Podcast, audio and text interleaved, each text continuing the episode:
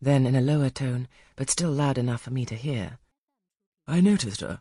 I am a judge of physiognomy, and in hers I see all the faults of her class. What are they, madam? inquired Mr. Rochester aloud. I will tell you in your private ear, replied she, wagging her turban three times with portentous significance. But my curiosity will be past its appetite. It craves food now.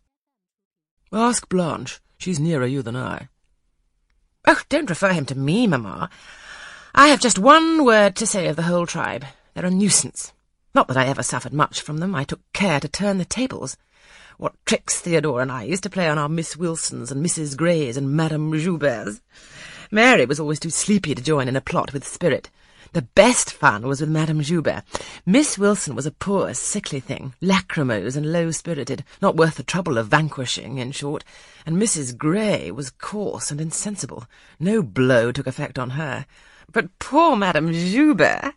I see her yet in her raging passions, when we had driven her to extremities, spilt our tea, crumbled our bread and butter, tossed our books up to the ceiling, and played a charivari with the ruler and desk, the fender and fire-irons. Theodore, do you remember those merry days?